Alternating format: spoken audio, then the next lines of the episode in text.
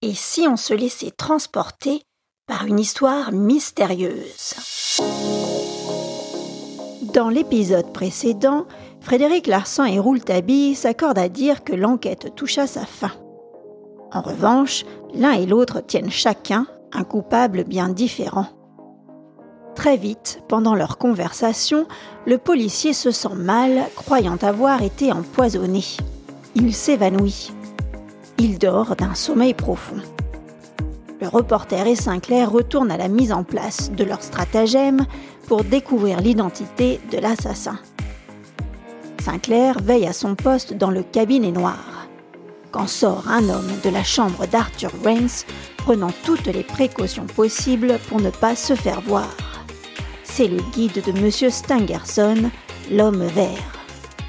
Sinclair lance le signal à Rouletabille qui, à sa grande surprise, ne se manifeste pas. Et pour cause, quelques instants plus tard, le reporter est retrouvé par son ami étalé par terre, inconscient.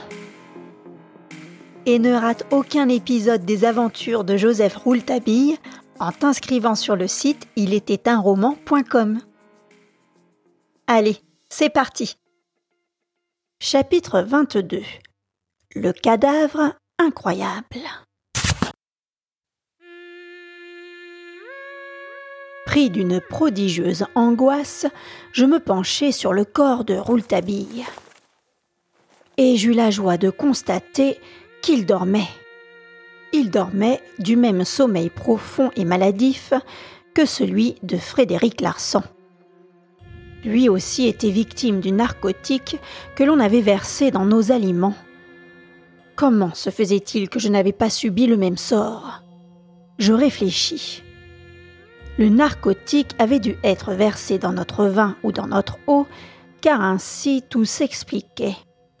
Je ne bois pas en mangeant. Je secouai avec force Rouletabille, mais je ne parvenais pas à lui ouvrir les yeux. Je n'avais aucun doute que ce sommeil avait été causé par les faits et gestes de mademoiselle Stangerson. Celle-ci avait certainement pensé qu'elle devait se méfier du jeune reporter qui prévoyait tout et qui savait tout. Je me rappelais que le maître d'hôtel nous avait recommandé, en nous servant, un excellent chablis qui, sans doute, était d'abord passé sur la table du professeur et de sa fille. Plus d'un quart d'heure s'écoula ainsi. En ces circonstances exceptionnelles, je finis par me résoudre à des moyens forts. Je lançai une carafe d'eau dans la tête de Rouletabille. Enfin, il ouvrit les yeux. De pauvres yeux mornes, sans vie et ni regard. Mais n'était-ce pas là une première victoire? Je voulus la compléter et j'administrai une paire de gifles sur les joues de Rouletabille et je le soulevai. Quel bonheur Je sentis qu'il se redressait entre mes bras. Je l'entendis qui murmurait. Continuez, mais ne faites pas autant de bruit. Continuer à lui donner des gifles sans faire de bruit me parut une manœuvre impossible. Je me repris à le pincer et à le secouer, et il put tenir sur ses jambes. Nous étions sauvés. Il dit On m'a endormi et j'ai passé un quart d'heure abominable avant de m'abandonner au sommeil. Mais maintenant c'est passé. Ne me quittez pas.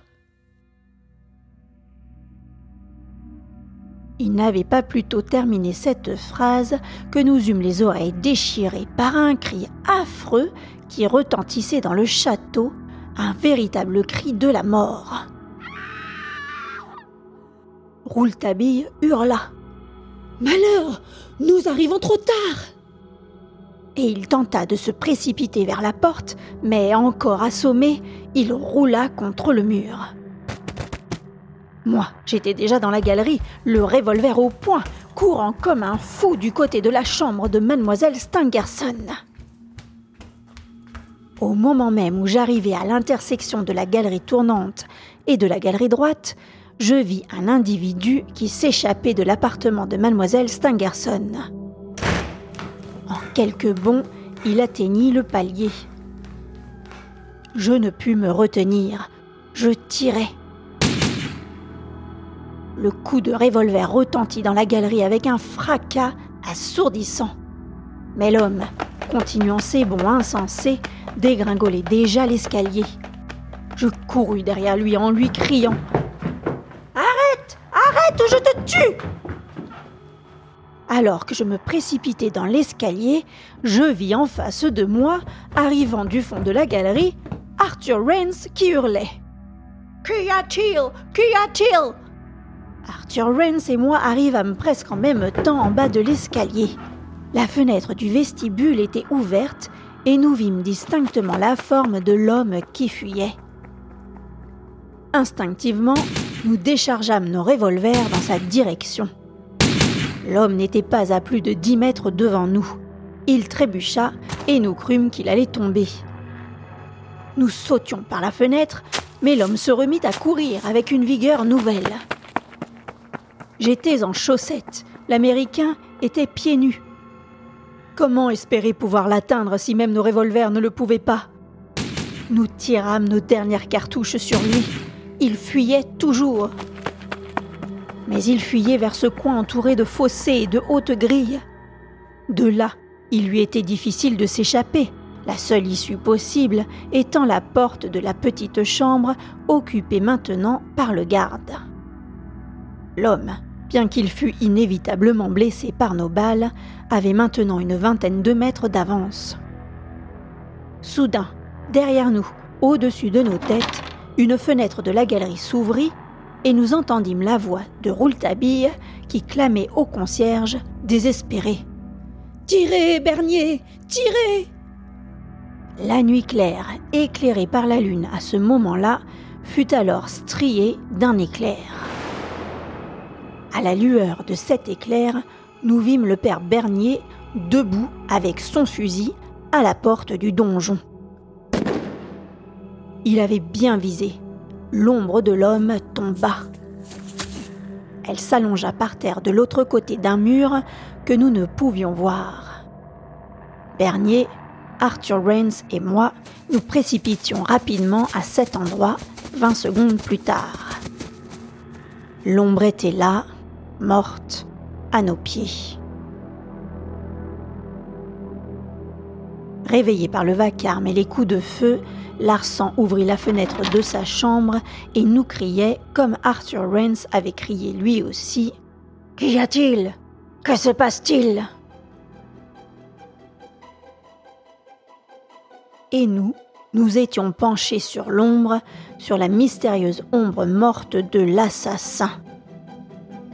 Rouletabille, maintenant complètement réveillé, nous rejoignit. Je lui criai Il est mort Il fit Tant mieux. Apportez-le dans le vestibule du château.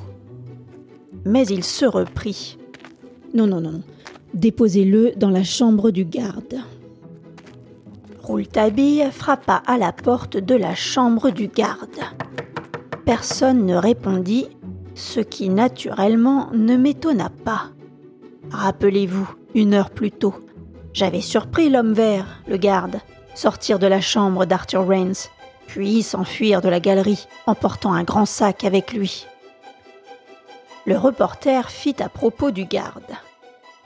Évidemment, il n'est pas là, sinon il serait déjà sorti. Portons donc ce corps dans le vestibule. Depuis que nous étions arrivés sur l'ombre morte, la nuit s'était faite très noire nous ne pouvions rien distinguer des formes de ce corps. Et pourtant, nos yeux avaient hâte de savoir.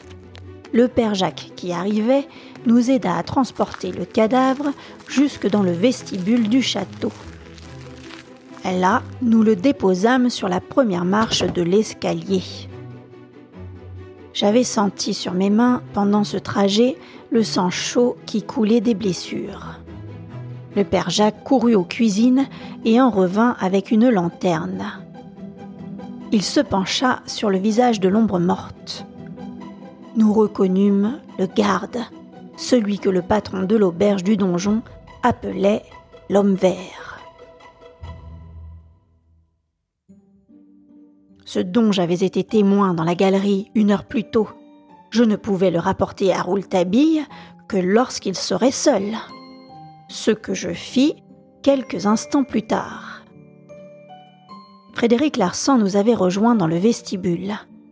À la découverte de l'identité du corps, le policier et Rouletabille exprimèrent à la fois une stupéfaction immense et une déception sans commune mesure. Il tâtait le cadavre, il regardait ce visage mort, ce costume vert du garde, et il répétait l'un et l'autre. Impossible. Impossible. C'est impossible. C'est impossible. Rouletabille s'écria même. C'est à jeter sa tête au chien. Le père Jacques montrait une douleur stupide accompagnée de lamentations ridicules. Il affirmait qu'on s'était trompé et que le garde ne pouvait être l'assassin de sa maîtresse. Nous dûmes le faire taire. On aurait assassiné son fils qu'il n'eût pas gémi davantage. Je pensais que s'il exagérait aussi fort ses bons sentiments, c'est parce qu'il redoutait que nous crûmes qu'il se réjouissait de la mort du garde. Tout le monde savait que le père Jacques le détestait. Je constatais aussi que seul le père Jacques était entièrement habillé, alors que nous tous étions débraillés, ou pieds nus, ou en chaussettes. Mais Rouletabille n'avait pas lâché le cadavre à genoux sur le sol du vestibule et éclairé par la lanterne du père Jacques, il déshabillait le corps du garde. Il mit la poitrine de l'homme à nu. Elle était couverte de sang. Et soudain, il prit des mains du père Jacques la lanterne. Il en projeta les rayons de très près sur la blessure immense. Et là, il se releva et dit sur un ton extraordinaire. Cet homme que vous croyez avoir tué à coups de revolver est mort d'un coup de couteau au cœur. Je crus une fois de plus que Rouletabille était devenu fou, et je me penchai à mon tour sur le cadavre. Alors, je pus constater qu'en effet, le corps du garde ne portait aucune blessure provenant d'une balle. Seul son cœur avait été touché et entaillé, sans aucun doute, par une lame tranchante.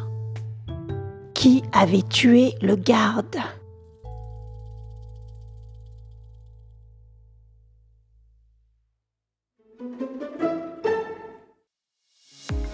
Ainsi se conclut pour aujourd'hui les aventures de Rouletabille.